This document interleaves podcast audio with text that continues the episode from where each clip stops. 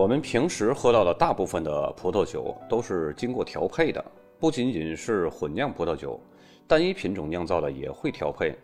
那么，为什么酿酒师要选择调配呢？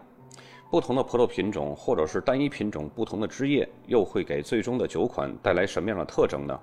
从某种程度上而言呢，几乎所有的葡萄酒都是经过调配的。即使我们平时所接触到的单一葡萄品种，也就是俗称的单酿葡萄酒，一些酿酒师呢，还是会将不同橡木桶、不同葡萄园或者是不同地块中的单一品种酒呢进行调配。另外呢，一些混酿葡萄酒则是将同一产区或者是不同产区的不同葡萄品种的酒呢来进行调配。之所以酿酒师要选择调配，就是因为调配的艺术在将各个不同部分的酒款呢组合成一个整体，使整体的效果大于部分，也就是一加一大于二的一个效果。调配可以使得不同年份、不同产区、不同葡萄园以及不同品种的葡萄混合在一起。有些酒厂呢，特别是知名的大型酒厂使用的调配法呢，就是为了生产出风格一致、风味统一的葡萄酒，以传承这个酒庄的特点，让葡萄酒呢更加标准化，去除年份的差异。在这点做的最突出的呢，就是一些大牌的香槟，他们每年呢都会留存一些基酒，然后再和下一年新年份的酒液呢进行调配，以达到自己品牌的一个风格统一性。同时呢，也可以去除不同年份之间的差异。这也就是香槟很多都是无年份的，只有非常出类拔萃的年份呢才会酿造年份香槟，而且呢卖的要比无年份的要贵。调配呢，也可以使不同产区、不同葡萄园以及不同品种的葡萄混合在一起。这是酿酒师呢让葡萄酒达到最平衡、最复杂的一种手法之一。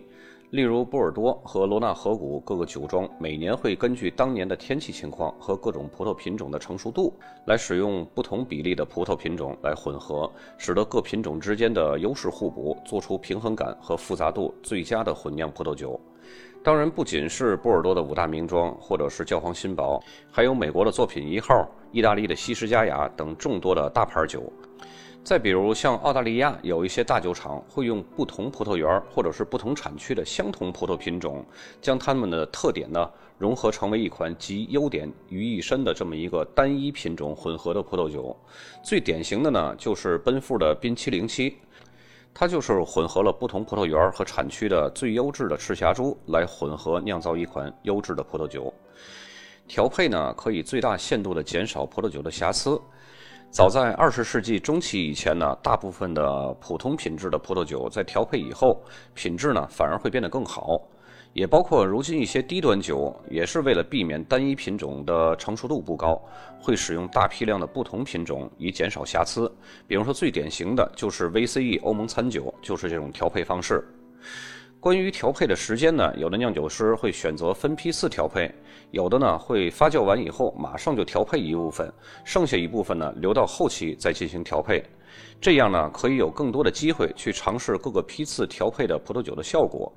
一般来说啊，在采收期间，当葡萄运到酒庄的时候，酿酒师呢就会马上对它进行评估，然后在不同阶段的时候呢，嗯也是不断的进行评估。一般呢会先品尝发酵罐中的葡萄酒，之后呢再品尝橡木桶中陈年的葡萄酒，并且呢在这个过程中会记录香气，给葡萄酒评分和排序。比如从这批葡萄酒当中获得的泥土气息和明亮的果味儿，从那批葡萄酒当中呢获得结构感。然后再从另外一批葡萄酒当中呢获得香料味儿等等。酿酒师啊在调配时呢会先用吸液管从不同的橡木桶中抽取样酒，放到这个带有刻度的这个量桶当中，然后呢再调配出一百毫升的一个样酒。很多酿酒师啊会先调出这个基酒。比如说，如果要是调配一款以赤霞珠为主的葡萄酒，会先将不同批次、不同阶段的赤霞珠混合。赤霞珠呢，在最终的酒款会占到很大的比例，然后再加入其他葡萄品种来增加酒款的复杂度和平衡性。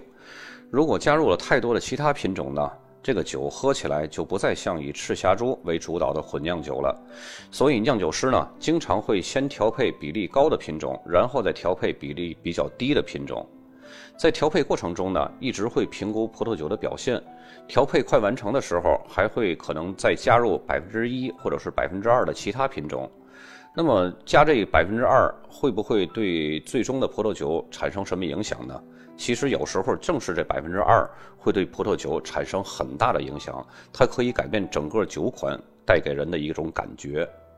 那么这种调配需要花费多长时间呢？一些酿酒师啊，只需要花费几个小时就可以调制完毕了，而另外一些呢，则可能需要几天、几周或者是几个月，这就取决于酒庄的生产规模、酿酒师的经验以及葡萄酒的年份。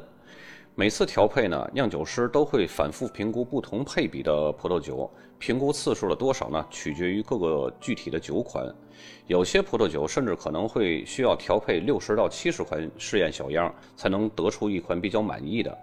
而且呢，在这之后还需要一直进行微调，因为可以调配的组合实在是太多了。而且呢，有时将两款口感柔软的葡萄酒调配在一起呢，有可能就会变得单宁很强劲，无法饮用。而将两款单宁感很强的葡萄酒调在一起呢，口感可能会变得更加丝滑，就好像厨师开发新菜品一样，总是要经过不断的调试，才能出品一道完美的新菜。那么酿酒师如何知道什么时候调配完成呢？那就是需要试验了。在基本大功告成的时候呢，对脱颖而出的试验小样进行任何一部分的微调，如果觉得效果呢？都不是那么更加理想的话，那么这款酒的调配就基本完成了。那么这就算完工了。其实还没有那么简单。通常情况下呢，酿酒师会为最终的酒款呢调配几款候选的酒样，经过一段时间呢，再重新评估它们，评估它们当时的那个状态，酿酒师会更加喜欢哪一款，然后综合对比一下细节。一旦确定了最终的调配的一个方案呢，酿酒师就会按照比例将不同容器中的葡萄酒导入到一个调配罐中，再继续混合，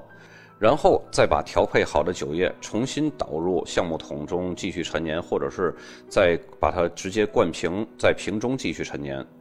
在文稿当中呢，我会发几个图片，就是酿酒师调配酒样的一个现场照片。那么这期节目的最后呢，我再给大家留一个话题，就是如果我们把现有的成品葡萄酒再次进行调配，它的口感会不会更好？这也是我最近在一直关注并且在试验的这么一个话题。兴许有一天呢，葡萄酒的调配真的可以像鸡尾酒或者是带奶泡的咖啡一样那样花样百出。本期节目就到这儿，咱们下期再见。